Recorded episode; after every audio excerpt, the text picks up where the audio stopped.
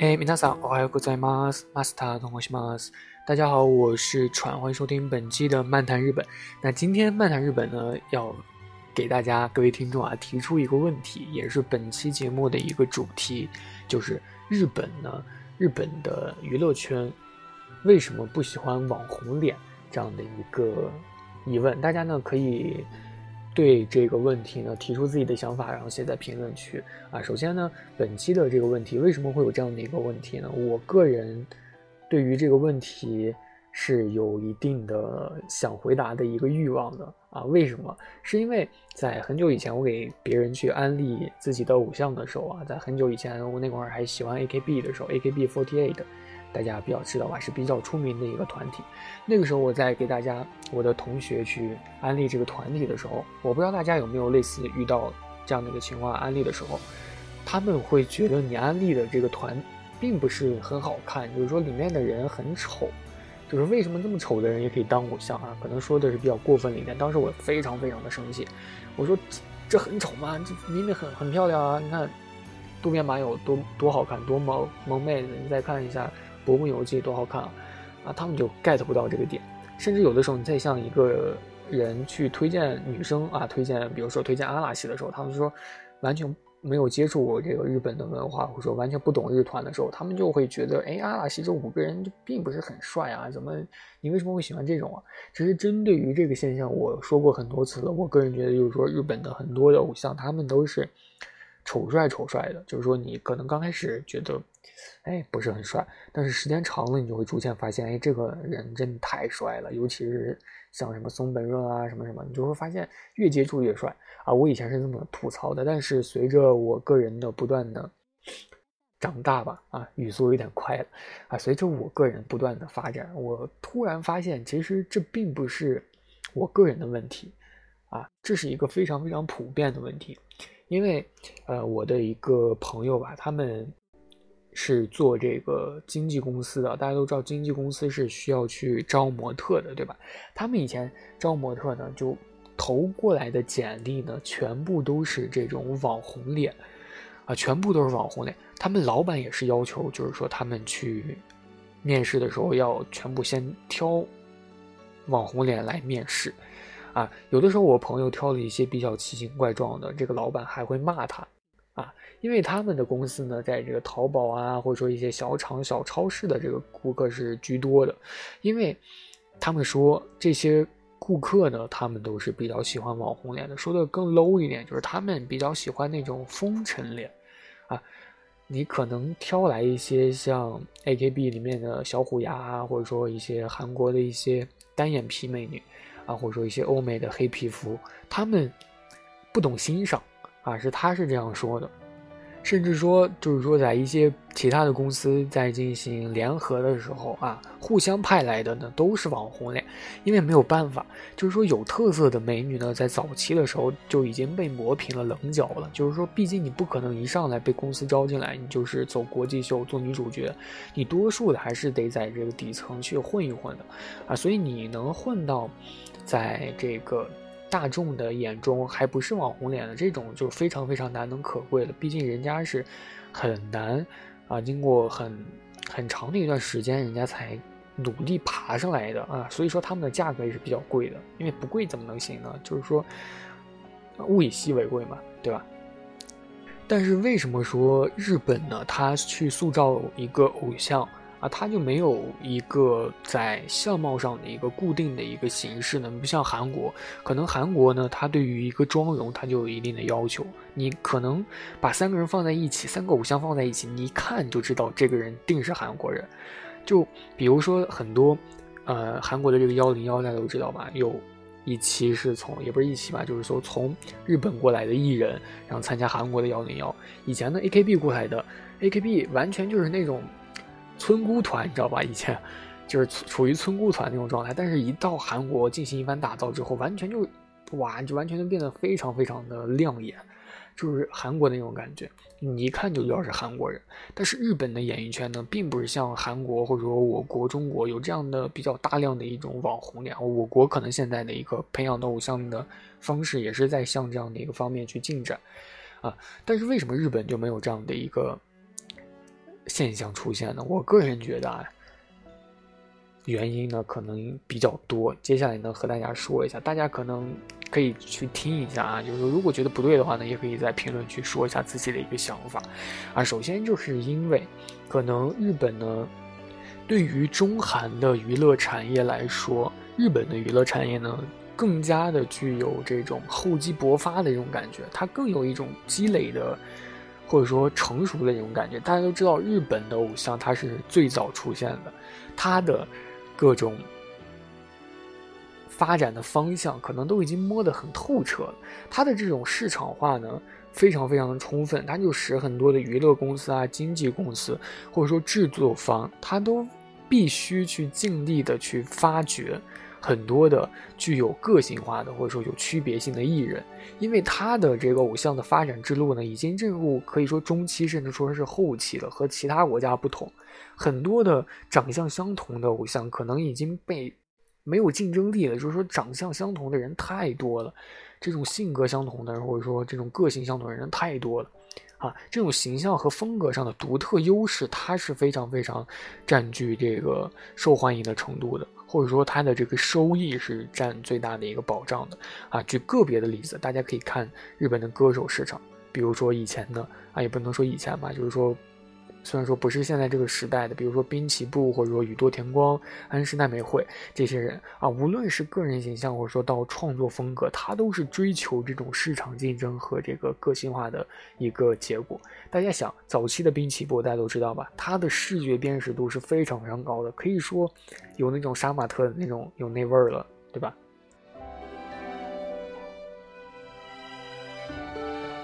然后呢，其次就是日本文化对于自然啊，或者说对于淳朴的一个偏好，这个也涉及到一些偶像或者演员的身上。很多人也提到过这一个方面，就是说日本的文化传统呢，对于自然美呢，它是有一项贯彻的这样的一个追求的啊。追求它还不是一味的追求，它会涉及到不同的领域，比如说川端康成的文学啊。久石让的音乐啊，安藤忠雄的建筑啊，等等，啊，这种呢源自日本神道教传统的一种自然美的风格啊，就是使得日本受众呢一般的不太喜欢对于这种精雕细琢的这种美，他呢反而更喜欢清新啊、淳朴啊、自然啊，略带一些伤感或者说略带一些遗憾。啊，这种初恋脸，或者说这种邻家女孩风格的这种美，这种美呢非常非常典型，就是我们的 Gaki 啊，就是新垣结衣这种形象，就说初恋脸，甚至说有一些遗憾，但是完全符合身边的这种邻家女孩这种美的一个定位，就是说她美的并不是特别的惊艳，但是看得让人非常非常的舒服，就这种没有到惊艳的水平，但是真的就看哇，就可以欣赏它的美。还有像林濑遥这种，对吧？啊，还有一个非常非常重要的原因呢，就在于这个网红脸呢，它本质上是一种流水线的形式，是一种批批量化、工业化。甚至可以说是快餐化的这种娱乐产物，啊，就是说你完全不用去做一些受众偏好的分析，你也不用去，比如说费心的打造定位啊，啊，或者说只要按照现成的一个标准的模式，你就可以去打造出一批量的快速的推出一种美女的形象。啊，也可以快速的获得收益，所以这种娱乐方式呢，它是见效非常快的，然后短期的收益也是非常好的。最关键的呢，是对于娱乐公司、经纪公司来说呢，这种呢可以最大程度的降低艺人自身的一种砝码，啊，它呢可以强化自身批量化造星的一种垄断的优势。所以呢，网红脸呢，它是这个我们。嗯，所熟悉的韩国的娱乐业的一种产物啊，这种形象呢，它是伴随着韩国的大型的娱乐的经纪公司，并且加上一种乐队啊这种组合这种模式来产生的。而日本呢，对于韩国来说，它呢这种中小制作公司和娱乐公司它是更加普遍的，所以在艺人形象的设计上呢，也是更加注重个体形象和这个长期发展的一种收益。比如说大家都知道的少女时代，它就是非常非常典型的韩国娱乐模式的一种代表，就是非常标志化的全是美女啊这种形象，并且加上一种音乐团体的这种产品定位。虽然少女时代开创了一个偶像的一个先河吧。啊，韩国偶像的一个先河，在日本、韩国、中国都是非常非常的火，所以之后的一些日本的啊，不仅仅是日本，很多的偶像团体都是来按照这个形象去进行发展的，因为它确实是很受经纪公司的喜爱。那还有呢，日本的娱乐产业呢，它可以说是传承了日本人的本土的一个性格吧，或者说。本质的一个性格，大家都知道，日本人做事是比较细致的啊，他呢都会有精细化分工的一个特点，他比较讲究，就是说不同的定位啊，打造提供不同的艺人形象的这样的一个特点。因为日本的社会的工匠精神，其实也是在娱乐圈当中是有一定的充分的体现的。因为日本制作公司呢，为了打造一个影视作品，一般他都会选取比较长的一个时间去。呃，精细的琢磨一个环节，或者说一个对话、一个内容、一个故事，甚至说一个选角这样的一些事情，保证呢，就是说在以后的产品在细节方面呢，完美达到预期标准的一个要求。比如说一个影视产品啊，其中的一个人物呢，应该是什么样的性格，如何去推动一个情节的发展，或者说如何去和其他角色搭配等等，这种细作的风格。自然而然的就产生了一批比较具有鲜明感或者说特色啊的一个艺人形象，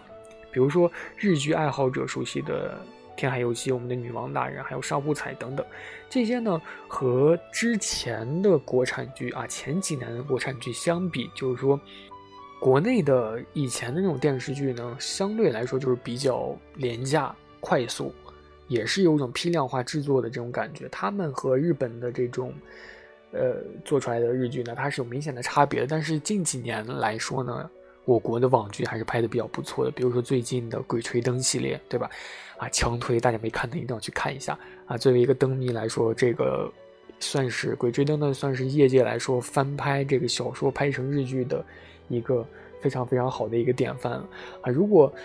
呃说回来呢，仅仅就是说，如果你是想快速的去拍摄一个影视作品的话，快速的去盈利的话，当然你。搞一批这种网红的脸来说，它是收效非常快的。但是，日本它可能还是想拥有一个非常非常长久的一个这种收益吧，还是想好一点啊。其实不同于我国的一些或者说韩国的一些小鲜肉啊，日本的男性艺人也是非常注重个性化或者说多样性化的一个发展。他们呢都是有非常非常。多的这种技能，大家呢都知道这家吧？这家出来的男艺人呢，他们都是身怀绝活，像什么什么前空翻、后空翻，各种耍杂技啊，都是会的，全会。这你想，你随便现在另一个国内的小鲜肉出来，他们肯定刚出道就不会啊，出道肯定不会这些东西。所以，像大家比较熟悉的什么木村拓哉呀，他在年轻的时候就是小鲜肉系的。还有大叔系的阿部宽啊，还有成熟男性，比如说釜山雅治，对吧？还有一些全能型的，比如说芥雅人啊，这些都是你随便一提就能提出来。而且我个人觉得，就是说它和日剧的发展还是有一定关系的。现在日剧，大家想一想，你想你看过的日剧，它都是比较符合现实的，对吧？就是说。比较写实的这样的一个阶段，比如说晨间剧这种，对吧？历史剧、爱情剧、大河剧、偶像剧都是如此。他们呢，你就会发现偶像脸呢，并不是非常适合这种剧。你放在日剧那种滤镜下呢，就感觉非常的不自然。但是我国或者说韩国呢，它现在还是比较流行那种玄幻的，对吧？像韩国的那种什么河神啊，什么来自星星的你啊，对吧？它就比较玄幻，而我国是比较仙侠的，像最近拍什么《斗战苍穹》啊，什么《降夜》啊，对吧？它都是有穿越性质或者这种都有，就不太适合啊。你如果像一种普通的脸去拍一个剧的话，感觉你反过来感觉也是不太的适合。就是说网红脸它其实也是有一定的需求在里面，但是日本呢，它可能并不是不喜欢网红脸，就是说它的像现在的这样的一个环境或者状况下呢，它不需要网红脸。啊，它不需要大量的网红脸，它也需要网红脸。比如说，需要有一些剧集里出现一些陪酒女啊等等，它也是需要的。但是，并不是像现在我国和韩国这样需要这样非常巨型的这样的一个数量，对吧？我国的娱乐圈其实也并不是很很正常的发展，它也是比较畸形的啊，也是会发生很多匪夷所思的事情，对吧？啊，也没有很多的粉丝或者说明星，他能过得很好。所以，我国的土壤呢，现在来说呢，是比较适合网红的诞生。因为只要是有利益出现，啊，民众不喜欢，那有有有那有什么用呢？因为只要能赚钱就好了，对吧？那么这里呢，就是全部本期漫谈日本的内容了。如果大家觉得有道理的话呢，可以在评论区去和我探讨一下，发表一下自己的一个见解。那我们下期再见喽，拜拜。